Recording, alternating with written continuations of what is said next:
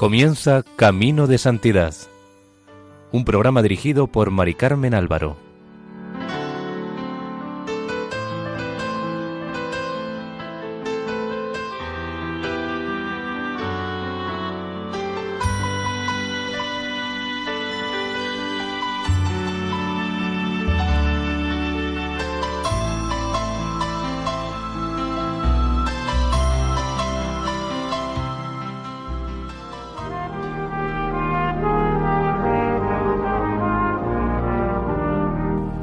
Nuestra cordial bienvenida a Camino de Santidad, un programa realizado por el equipo de Radio María en Castellón, Nuestra Señora del Lledó. Les invitamos a escuchar el primer capítulo dedicado a la vida de Santa María Josefa del Sagrado Corazón, fundadora de las Siervas de Jesús.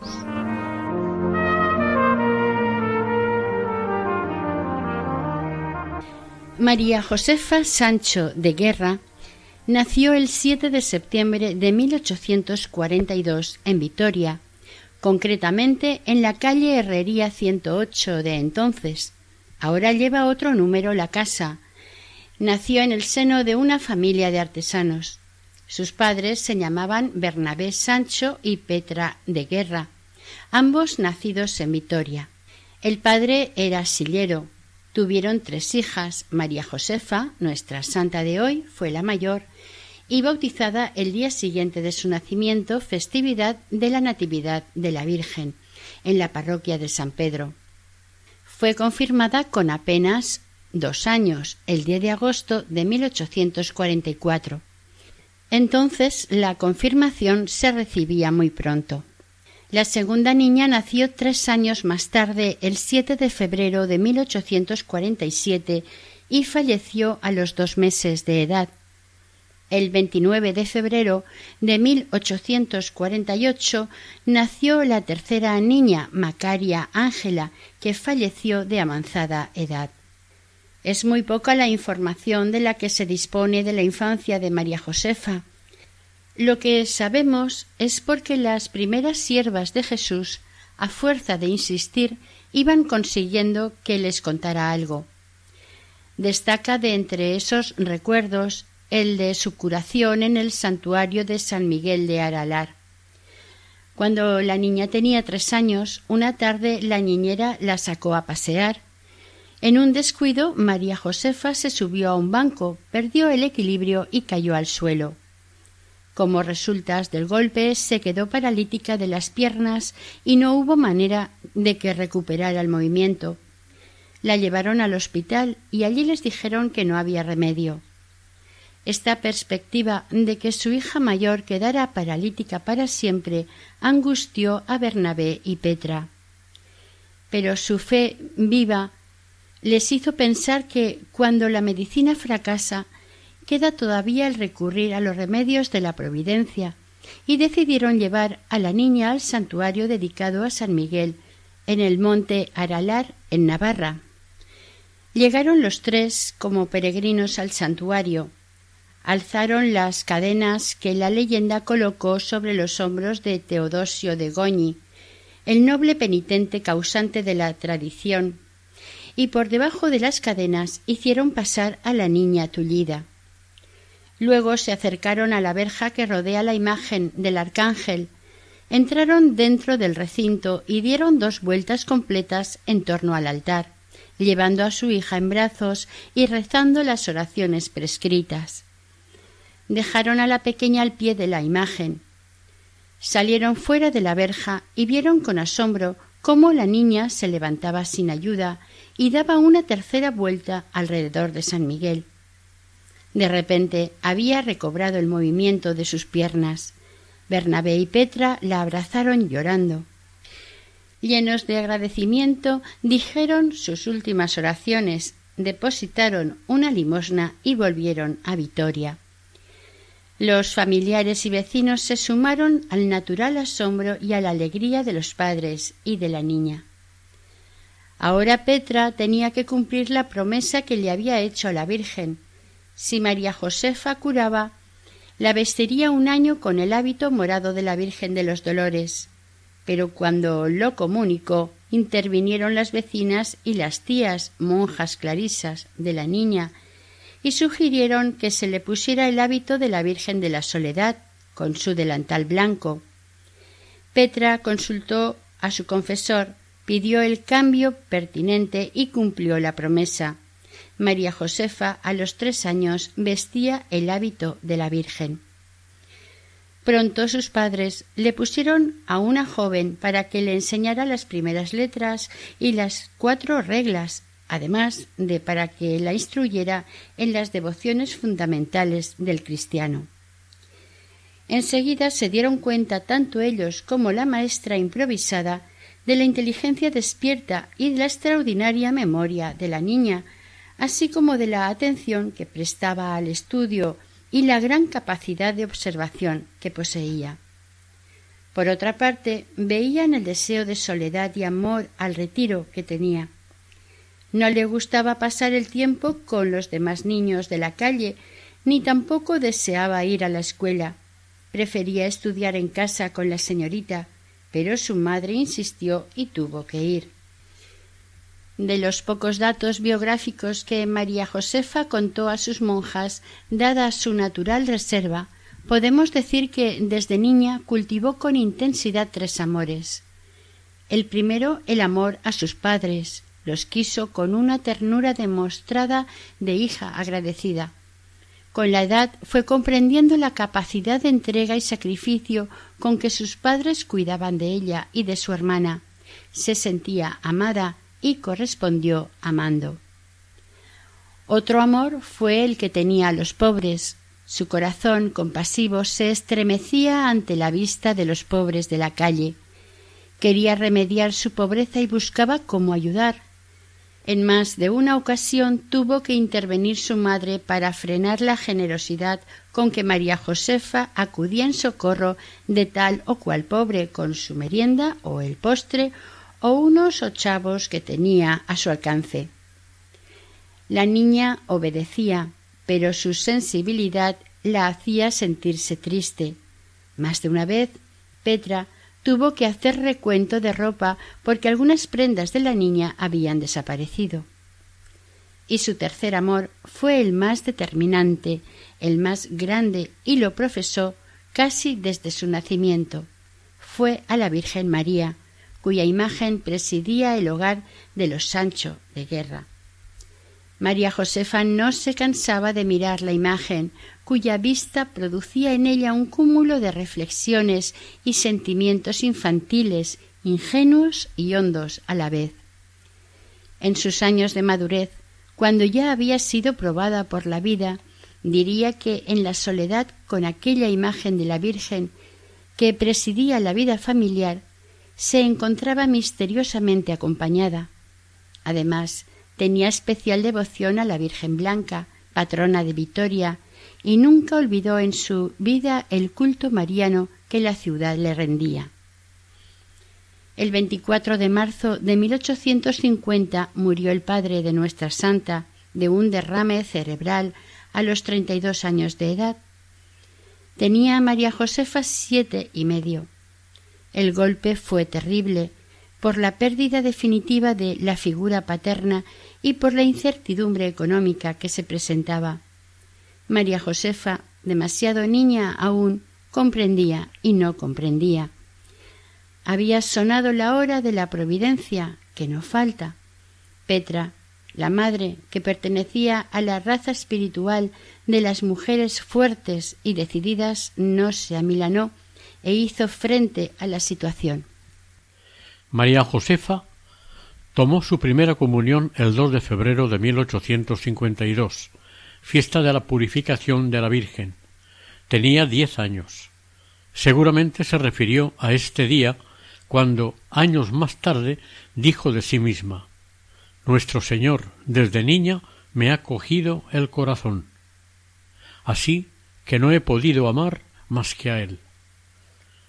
La familia pasó estrecheces graves y María Josefa se percataba de los esfuerzos diarios que hacía su madre para salir adelante, por lo que la ayudaba en todo lo que podía. En un momento dado, Petra pensó en unos parientes que vivían en Madrid. Les escribió y expuso la situación en que se encontraba. Pronto recibió respuesta positiva y se pusieron de acuerdo para que María Josefa fuera a la capital de España a completar su educación. La separación debió ser muy dolorosa para madre e hija. Doña Sinforosa, la parienta de su madre, la acogió como una hija. Allí se iría perfilando el alma de María Josefa. Pasados tres años, en 1860, regresó a Vitoria. A poco de llegar, le dijo a su madre que tenía intención de hacerse religiosa. Esta respetó desde el primer momento el deseo de su hija. La decisión suponía para ella un gran sacrificio y la pérdida de una ayuda importante para el desenvolvimiento de la familia.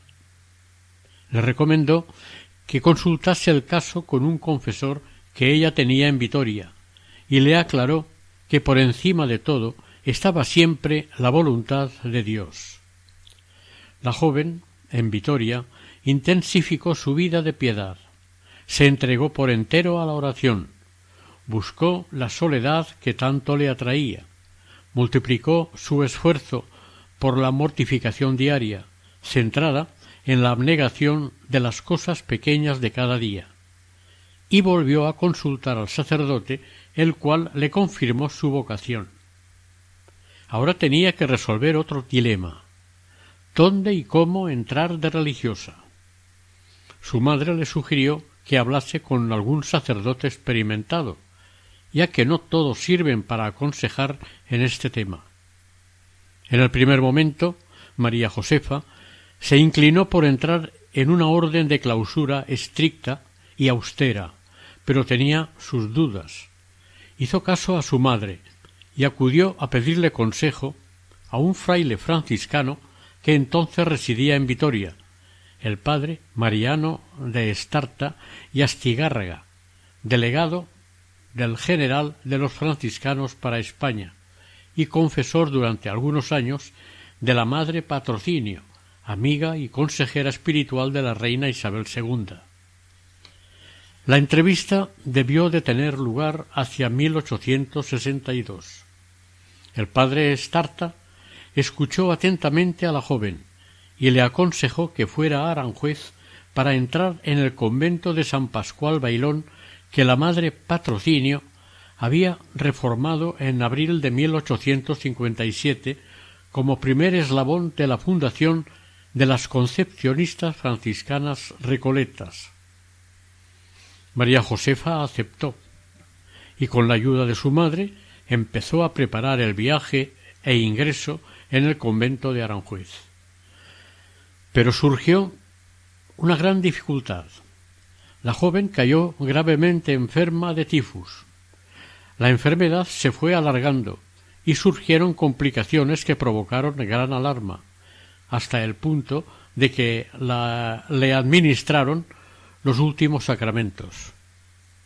Ella se dio perfecta cuenta de la gravedad y fue entonces cuando tuvo la primera experiencia personal de la cercanía de la eternidad, experiencia que nunca olvidaría y de la que sacó grandes lecciones para su vida. Pero se sintió desolada y angustiada, pensando que moriría sin ser monja. Su madre la animó diciéndole No te aflijas, hija mía, ya te pondrás bien y serás monja. Estamos en 1863 y María Josefa, una vez recuperada, como había predicho su madre, volvió a hacer los preparativos para irse a Aranjuez. Primero fue a Madrid, y allí un confesor, cuyo nombre no conocemos, le desaconsejó terminantemente el ingreso en las concepcionistas recoletas. La situación política había cambiado y el gobierno de la Unión Liberal había desterrado por segunda vez a Francia a la madre patrocinio. El proyecto de Aranjuez debía olvidarlo. De momento se quedó a vivir con la familia madrileña de su madre, con doña Sinforosa. Una noche tuvo un sueño en el que se vio delante de un convento muy pobre y entre unas monjas de hábito negro, consagradas a las obras de misericordia. Era una congregación de vida activa, no de clausura total. Y oyó en sueños una voz que con suave claridad le dijo No irás con la madre patrocinio, este será tu paradero. Nuestra santa creyó comprender que aquello no había sido un mero sueño, sino que algo extraño y superior había en él, y se lo contó a su confesor, quien le dijo Hija, eso es más que un sueño. Ante ella se presentaba una luz nueva, la vida religiosa activa dedicada a las obras de misericordia. Ahora se le presentaba el dilema en qué instituto en concreto debía ingresar. El confesor le propuso que acudiera a una congregación religiosa, las Siervas de María, fundada no hacía mucho, en agosto de 1851, por el sacerdote don Miguel Martínez Sanz, teniente cura de la parroquia de Chamberí, situado entonces en la periferia de la capital, y por una santa mujer madrileña, Soledad Torres Acosta. María Josefa visitó a las nuevas monjas y con el permiso de su confesor pidió la admisión. Fue recibida como postulante el 3 de diciembre de 1865. Tenía nuestra santa veintitrés años.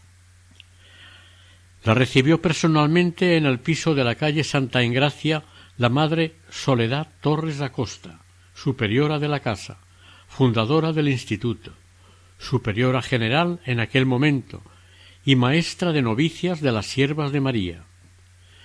Vistió el hábito María Josefa el 25 de diciembre, recibiendo el nombre de María de la Salud. Nuestra santa comenzó su noviciado con un fervor ejemplar, y en sus primeros ejercicios espirituales tomó una decisión, una determinada determinación, como dijo Santa Teresa, con la que cargó toda su vida se ofreció al Señor para que la llevase siempre por el camino del desamparo. Este ofrecimiento fue aceptado por Dios inmediatamente, y más tarde ella, con la experiencia de la vida, diría con cierto tono irónico, que entonces no sabía lo que se decía. A los tres meses de noviciado, en marzo de 1866, fue enviada al Colegio del Sagrado Corazón de Jesús que las siervas de María tenían encomendado. A la presidenta de la Junta del Patronato del Colegio no le gustó que le enviaran como directora una monja tan joven, pero el padre Barra, director espiritual de la comunidad, tranquilizó a la alarmada presidenta.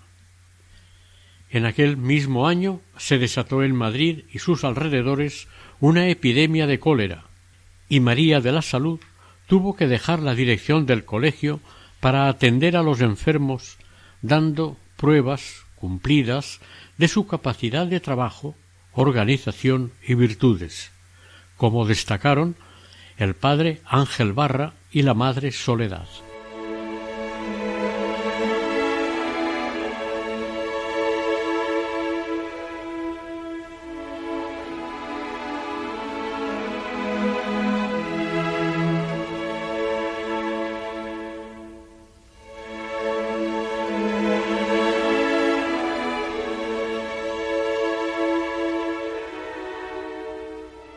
Pasados los meses se fue acercando la fecha de los votos temporales, y lo que durante unos meses fueron pequeños nubarrones de dudas se fueron convirtiendo en dudas e incertidumbres angustiosas sobre si aquel era su sitio. No eran simples escrúpulos. Más tarde confesaría sobre esto que se vio asaltada por grandes dudas en su vocación con respecto a la congregación o a la orden que el Señor quería para ella, congregación de clausura o abierta. Ella quería ingresar donde Dios fuese más honrado por ella. Entonces María Josefa, a finales de 1866, recurrió al consejo de un sacerdote sabio y virtuoso, quien le dijo de forma terminante que no debía hacer los votos, que había errado su vocación. Este parecer lo tendría en cuenta más tarde María Josefa para llevar a cabo su vocación definitiva. Entonces decidió abrir su alma totalmente a la Madre Soledad, en quien la joven había visto durante su noviciado un sinnúmero de virtudes. La Madre Soledad, con la intuición sobrenatural dada por Dios y con la pureza de intención propia de las almas grandes que sólo buscan con sacrificio la gloria de Dios, escuchó a María Josefa y comprendió que algo grande acontecía en su alma. Y al día siguiente, sin esperar nada más, la llevó ella misma ante el padre Claret, santo arzobispo, confesor de Isabel II, uno de los santos que ha alcanzado una de las cimas más altas de la historia de la Iglesia y de la historia general de España. Nuestra santa hizo confesión general con el padre Claret, quien cuando terminó de hablar le dijo que se mantuviera serena y tranquila, que quien tiene la voluntad sincera de servir a Dios encuentra siempre en su momento la luz necesaria. Añadió que había que esperar, que durante tres días él pensaría detenidamente su caso y haría un triduo al Espíritu Santo para encontrar la respuesta oportuna, ya que en estos casos no bastaban los criterios propios. El padre Claret no era amigo de las nuevas fundaciones, pero en definitiva lo que importaba era conocer y cumplir la voluntad de Dios. Al cabo de los tres días, el padre Claret la llamó y ésta acudió acompañada de la madre Soledad, quien se retiró a una salita alejada, dejando a la novicia con el confesor. El dictamen del fundador de los misioneros del Inmaculado Corazón de María fue claro y prudente. Le dijo en primer lugar que, en nombre de Dios, profesase, que hiciera los votos temporales, y en segundo lugar que Dios la tenía reservada para grandes cosas. La propia María Josefa lo recordaría en sus años de fundadora, en nombre de Dios me mandaba profesar en el Instituto de Caridad a que pertenecía, porque Dios me tenía reservada para lo que menos pensase. María Josefa, entonces llamada María de la Salud, recibió la respuesta del padre Claret como la voz de Dios. Quedó tranquila y le preguntó ¿Podré santificarme en el destino que, según usted me anuncia, me tiene Dios reservado? Este le respondió Por modo muy alto. Yo moriré primero y saldré a recibirla en el cielo. Allí estaremos juntos eternamente cerca del trono de Dios. El 15 de febrero de 1867, Sor María de la Salud emitió los votos temporales a la ceremonia de estos fueron su madre y su hermana desde Vitoria y sus parientes de Madrid. Cuando la madre Soledad le comunicó a María de la Salud que sus familiares querían verla, la joven expuso que prefería verlos después de la ceremonia. La madre Soledad, para contentar a las dos partes, colocó a la familia en una salita, dejó la puerta bien abierta e hizo que María de la Salud con la excusa de hacer un recado, atravesara el pasillo que daba a la salita. La familia la vio, pero ella no los vio. En el año de sus votos temporales, 1867, nuestra santa fue destinada de nuevo al Colegio del Sagrado Corazón de Jesús. A los dos meses pasó al Hospital de Medina del Campo. El contacto directo con el dolor y la enfermedad fue para ella una gran escuela y lugar de entrenamiento y preparación para su futuro trabajo. Aprendió mucho en materia de alivio corporal y consuelo espiritual de los enfermos. Al poco de llegar a Medina cayó enferma con fiebres reincidentes. Como éstas no desaparecían del todo, Madre Soledad le ordenó que regresara a Madrid para recuperarse. Tres años después, el 7 de diciembre de 1870, falleció en Vitoria la madre de María Josefa. Tenía cincuenta y tres años. Su hija tuvo que aceptar el gran sacrificio de no poderla ir a ver en sus últimas horas. Soportó en silencio el dolor de la segunda pérdida familiar. Solo le quedaba en el mundo su hermana Macaria. Se acercaba la hora de la prueba decisiva. Las dudas volvieron a embargar el alma de María de la Salud. Por más que ella quería eliminarlas, no lo conseguía. Había cumplido la orden del padre Claret en pura fe. Algo parecido les estaba ocurriendo a otras hermanas de la congregación. También ellas sentían serias dudas y consultaron a su director, el padre Ángel Barra, quien les informó de que al tener votos temporales podían dejar la congregación cuando terminara el plazo o en el momento que ellas, debidamente aconsejadas, lo decidieran. De los testimonios que han llegado hasta nosotros, se deduce que en un principio fueron dos las hermanas que pensaron en la formación de un nuevo instituto. Juana Bautista Dávila, abulense y Florencia de Miguel y Mansilla Burgalesa, quienes hablaron con María de la Salud de sus preocupaciones sobre este tema. Después de hablar entre ellas, decidieron que cada una consultara por separado sus dudas de conciencia con un sacerdote. María de la Salud lo hizo con su antiguo confesor de Vitoria, don José Domingo Retolaza, que estaba de paso por Madrid y había ido a visitarla. La respuesta de éste fue claro. Era necesario dejarse aquella comunidad y pusiera en ejercicio lo que el Señor le pedía. No se sabe si volvió a consultar nuestra santa con el padre Claret. Probablemente sí, pero tuvo que hacerlo entre mayo y junio de 1868, puesto que en julio San Antonio María Claret salió de la corte de Madrid definitivamente y poco después fue al destierro con la reina Isabel II. Corrobora este dato el testimonio de la Madre Sacramento, quien dijo La Madre Corazón de Jesús, o sea, María de la Salud, consultó con el Padre Claret. La respuesta de los tres confesores fue unánime, que las tres respondieran como mejor les pareciera a la inspiración de Dios. Durante tres años estuvieron madurando la idea de la fundación del nuevo instituto. Sin despreciar al que habían entrado, sentían en su corazón que querían algo distinto, que Dios les preparaba para otra cosa.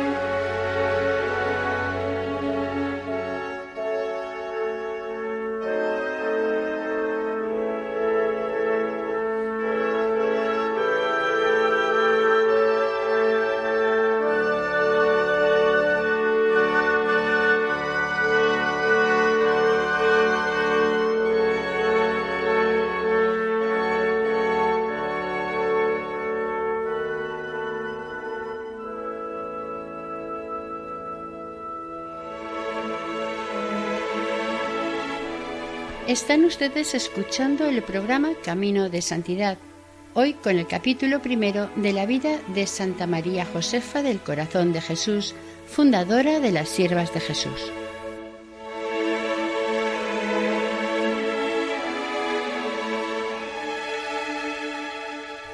Entonces María de la Salud habló con la Madre Soledad Torres, y ésta no se opuso a que se fueran, le dolió mucho, pero comprendió y calló.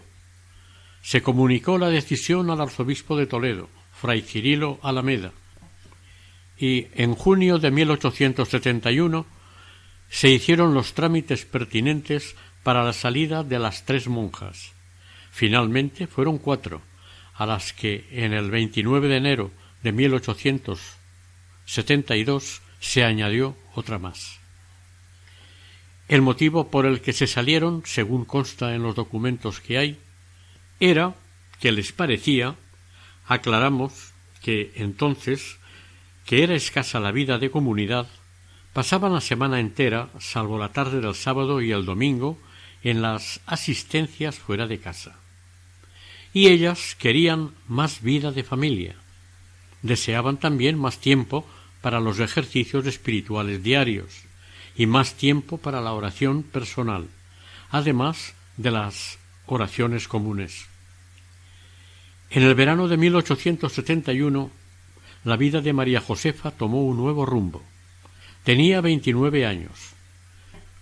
Las tres jóvenes, María Josefa y Florencia, se reunían todos los días en el domicilio de la primera, en casa de su tía, y Juana Bautista, que vivía en Ávila, algún día. Pero las tres tomaron la decisión de ponerse un traje a modo de hábito, que diera a conocer su común propósito de vida. Tomaron como referencia el hábito de las religiosas de la Magdalena, convento hoy desaparecido. Acudieron a un sacerdote para que se los impusiera. Fueron a misa muy temprano. El sacerdote bendijo los trajes y ellas adoptaron los nombres propios que más tarde quedarían definitivos. María Josefa adoptó el nombre de María Josefa del Corazón de Jesús. Florencia conservó su nombre de pila, pero añadió del Santísimo Sacramento, nombre con el que sería conocida. Y Juana Bautista adoptó el de María de la Concepción. El celebrante dijo la homilía y les advirtió de lo que de allí podría salir, profetizando a su manera. En resumen les dijo Hijas mías, vais a emprender una difícil carrera, angosta y llena de escollos. Vais a necesitar de los auxilios divinos. Os aconsejo que seáis recogidas y os deis a la oración, que de este modo será como os ha de iluminar el Espíritu Santo, para que salgáis victoriosas contra las asechanzas del enemigo y podáis pelear con valor, como buenos soldados de Cristo de sus palabras se deduce que aquel buen cura sabía por dónde se andaba. Este comienzo, bastante irregular, no tenía otro valor que el respetable y edificante testimonio de aquellas tres jóvenes que querían así confirmar su propósito de vida religiosa. No se trataba entonces de crear un instituto religioso nuevo. Simplemente querían con sencillez evangélica e intuición y sacrificio mostrar ante sí y ante los demás que seguían sin interrupción el camino de entrega a Dios que habían emprendido. Entre el 8 y el 22 de julio de aquel año 1871 surgió la posibilidad de ir a Barcelona para empezar algo concreto. Consiguieron cartas de recomendación muy buenas y pidieron a un sacerdote que dijera una misa del Espíritu Santo para que les iluminara en todo. Al terminar la misa, el sacerdote les dijo que, a su parecer, debían ir a Bilbao en vez de a Barcelona, que era una inspiración que había recibido durante la misa.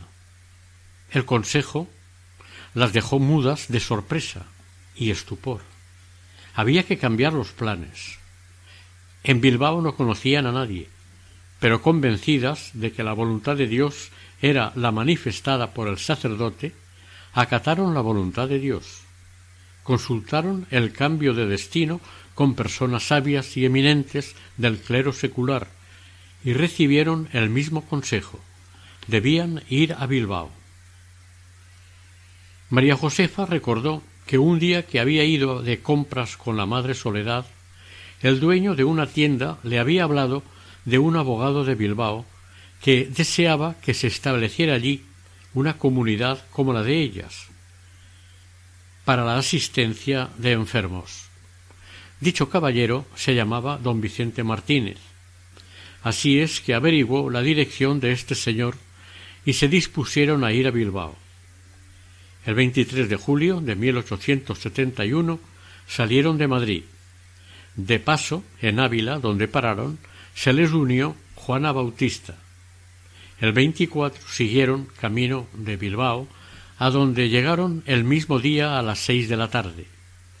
Durante este viaje, una desolación asaltó el alma de María Josefa. Los temores y dudas sobre lo que iban a hacer la turbaron. Al llegar a la estación de Burgos, ya no podía más y quiso bajarse del tren, pero Florencia y Juana Bautista, que no sufrieron los embates del demonio, la animaron a seguir. Dijeron que buscaban a Dios, y Dios ni engaña ni abandona. María Josefa se resignó, y no acababa el tren de salir de la estación de Burgos cuando de pronto desaparecieron sus dudas. Al llegar a la estación de Bilbao no sabían a dónde ir. Una mujer llamada Lina, al verlas en el andén, desorientadas, les ofreció alojamiento por aquella noche. Y de nuevo la providencia les salió al paso. Resultó que Lina era hermana de la sirvienta del párroco de San Antón, don Mariano José de Ibargüengoitia, y precisamente era él el sacerdote al que iban recomendadas las tres jóvenes. El 25 por la mañana, María Josefa y Florencia primero fueron a ver a don Vicente Martínez, quien las atendió muy bien y les prometió todo su apoyo. Aquel mismo día fueron a ver a don Mariano José, quien en un primer momento puso muchas dificultades y pidió más explicaciones. Ellas le explicaron el proyecto que tenían, pero salieron desalentadas del despacho del párroco. Al día siguiente, 26, don Mariano las llamó con urgencia e hizo ir también a don Vicente. Su opinión había cambiado. Reflexionando sobre los consejos y pareceres dados a las jóvenes por el padre Claret y el padre Medrano, a los que conocía de oídas y de los que tenía buenas referencias, quiso saber más y pidió hablar a solas con María Josefa, cuya talla había percibido.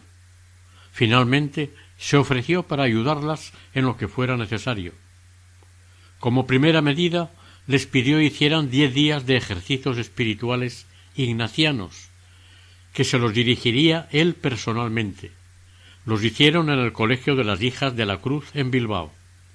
Hicieron los ejercicios en silencio absoluto, con pleno recogimiento, cuatro horas íntegras de oración, pláticas, lectura espiritual y exámenes. Mientras, durante esos días, don Mariano y don Vicente hablaron del asunto y cambiaron impresiones. Estaban los dos seguros de que algo serio parecía fraguarse en el alma de aquellas tres jóvenes. Además, hablaron con algunas señoras y se formó una especie de junta informal de protectoras, las cuales se encargaron de preparar sobre la marcha todo lo necesario para que las tres jóvenes, al salir de los ejercicios, tuvieran donde albergarse. Los gastos se hicieron a petición de don Mariano y don Vicente como préstamo sin intereses a devolver en un año.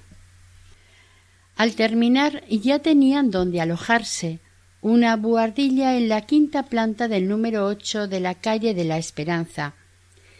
Esta les pareció un palacio. No sabían cómo agradecer a las señoras que sin conocerlas les habían ayudado y preparado el alojamiento mientras estaban en ejercicios. María Josefa pidió que la administración del dinero la llevase la Junta. Con las limosnas que fueron recibiendo hicieron frente a los gastos de mantenimiento de la pequeña comunidad y poco a poco reunieron la cantidad necesaria para pagar la deuda contraída. En julio de 1872 ya lo tenían todo pagado. Al parecer, algo tuvieron que ver en ello las aportaciones que hicieron don Vicente y don Mariano. Don Mariano habló con las tres jóvenes informándoles que deberían visitar al obispo de Vitoria, que entonces lo era de las tres provincias vascas.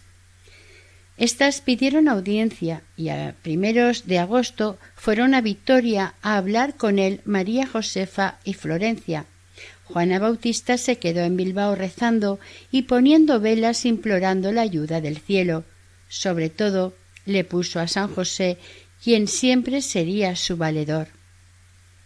El obispo la recibió con paternal cariño. Ellas le expusieron su propósito y decisión de ser religiosas y que iban a pedirle autorización para trabajar en la asistencia domiciliaria a los enfermos en Bilbao. Le contaron todo lo sucedido y las razones por las que se habían ido de Madrid. El obispo, que ya estaba un tanto informado por el párroco de San Antón, el ya mencionado don Mariano José, les dijo que podían trabajar en Bilbao a modo de prueba y que mientras tanto fueran redactando unas reglas provisionales. Además les dijo que para tener la aprobación diocesana necesitaban ser cinco mujeres como mínimo. De vuelta de Vitoria, en poco tiempo redactaron las constituciones provisionales con ayuda de don Mariano, y el 15 de agosto se las enviaron al obispo. El 18 éste ya contestó dando la aprobación, con la cual comenzaron inmediatamente la asistencia de los enfermos a domicilio. Las peticiones de asistencia poco a poco fueron aumentando y no daban abasto, por lo que era precisa la presencia de las otras dos compañeras que se habían comprometido a seguirlas. Además, con ellas dos cumplirían el requisito exigido por el obispo. Una era Mercedes Eguren, que estaba en Elorrio con sus padres y que a finales de enero de 1872 se unió a las demás.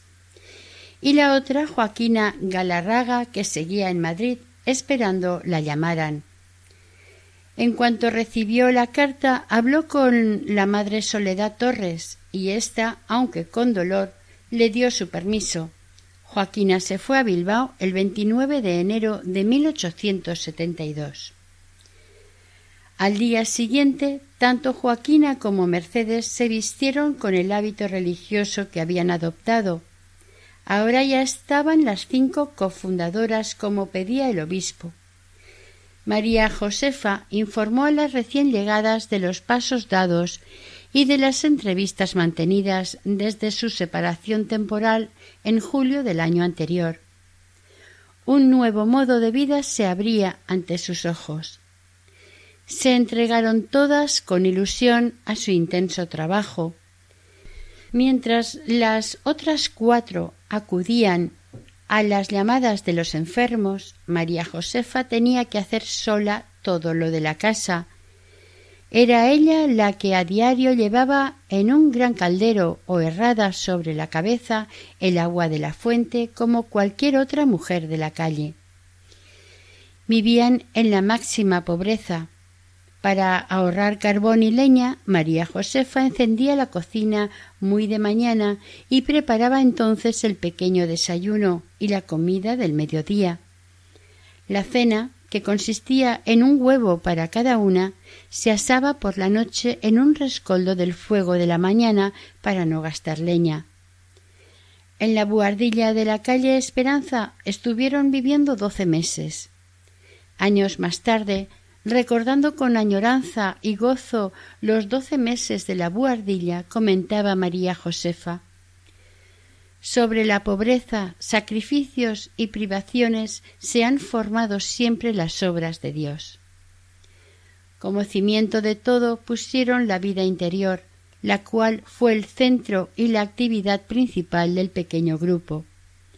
Hacían una hora de meditación diaria por la mañana, rezaban el oficio parvo de la Virgen, el rosario, la lectura espiritual de los grandes maestros, los exámenes de conciencia y el silencio.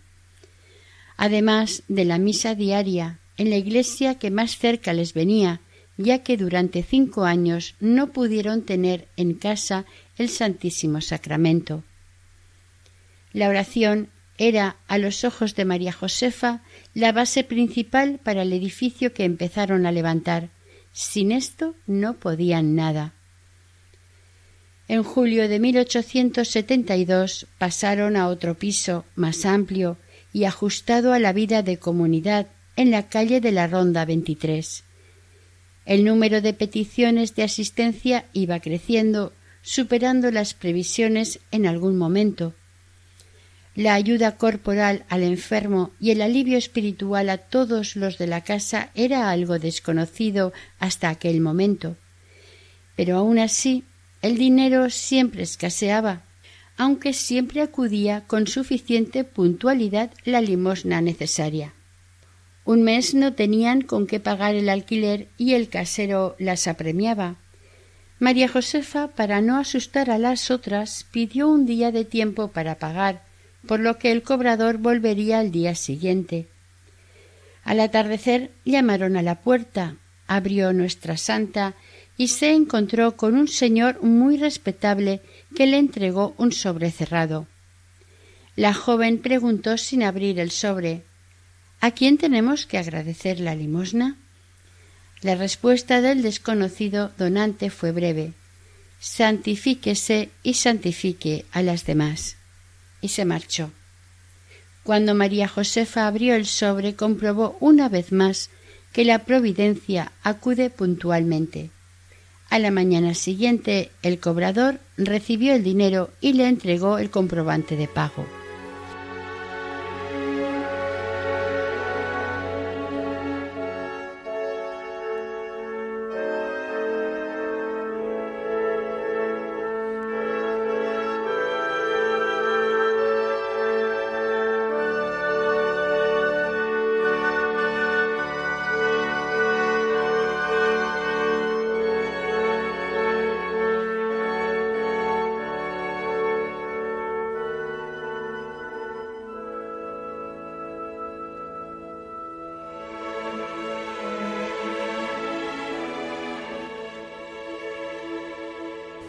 Dentro de la pobreza todo transcurría con naturalidad, pero según pasaba el tiempo surgió una nueva dificultad.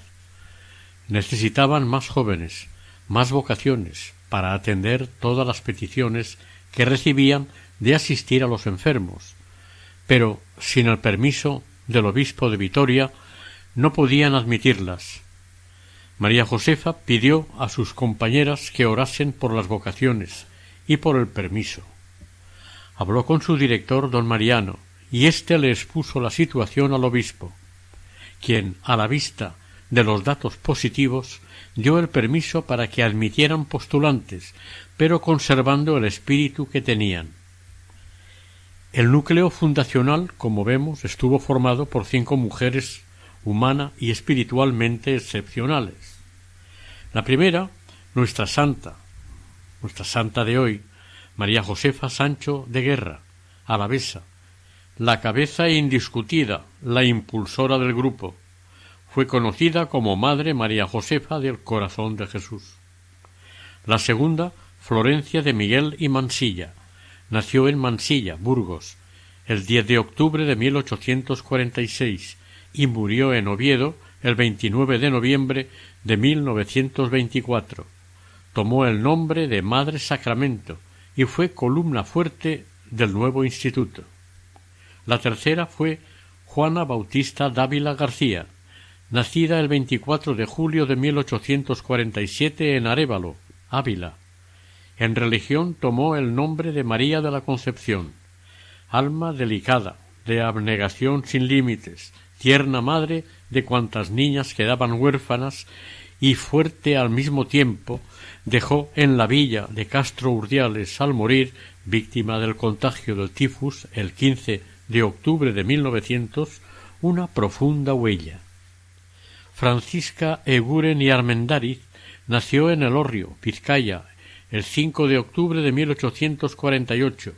Tomó el nombre de María de las Mercedes. Era de salud quebradiza y espíritu fuerte. Fundó con Madre Sacramento la primera casa del instituto en Castrourdiales. La Madre Corazón de Jesús confiaba plenamente en ella por la dulzura de su alma, la prontitud y la fidelidad en hacer lo que se le mandaba. Murió santamente en Totana, Murcia, el 11 de febrero de 1927. La quinta en llegar fue Joaquina Galarraga y Echeverría, guipuzcoana, nacida en Vidania el 10 de febrero de 1834. Confidente y alivio de la Madre Corazón de Jesús, fue la primera biógrafa de la fundadora. Pasó los últimos veinte años de su vida en Logroño, donde murió el 21 de enero de 1927, rodeada de la admiración de toda la ciudad, con noventa y tres años de edad. Era la mayor de las cinco y la última en fallecer del grupo fundacional de las Siervas de Jesús. Este equipo fundacional quedó como modelo de vida unitario y variado para todas las jóvenes que pronto siguieron el camino. El 13 de marzo de 1899, la fundadora escribió una carta a Soledad Galarraga y le pedía que la conservara hasta la muerte. En dicha carta se recogía la sustancia espiritual del proyecto que habían empezado las cinco. En ella decía Acuérdese que el cielo se conquista con dolores, y cuando se vea sola, abandonada, agobiada con penas, coronada de espinas, cargada de cadenas y sujeta a la cruz, levante la cabeza y sonría a Dios, porque esos suplicios son prenda de felicidad eterna. Escuche, el esposo llega. El sello de la predestinación brilla en ese semblante. Jesús se acerca, viene a buscarla para conducirla a la dicha eterna. Esta carta es retrato de las cinco y sobre todo autorretrato de la fundadora.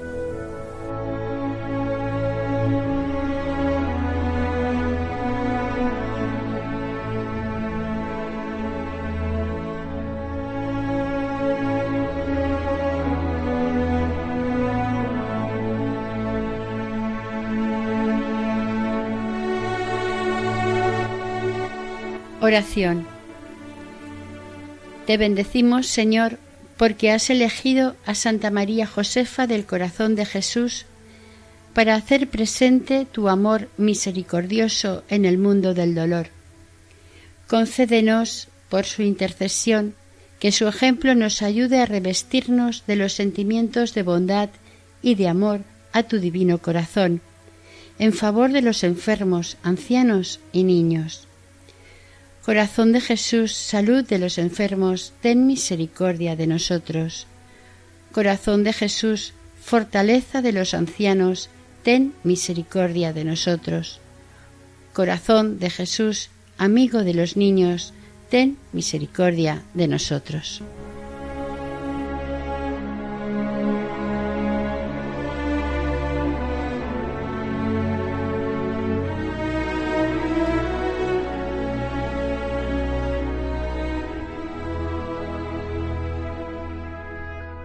Finaliza aquí el primer capítulo dedicado a Santa María Josefa del Sagrado Corazón, fundadora de las Siervas de Jesús, dentro del programa Caminos de Santidad, elaborado por el equipo de Radio María Nuestra Señora del Lledó de Castellón. Para contactar con nosotros pueden hacerlo a través del siguiente correo electrónico camino de santidad Gracias por su atención y deseamos que el Señor y la Virgen nos bendigan.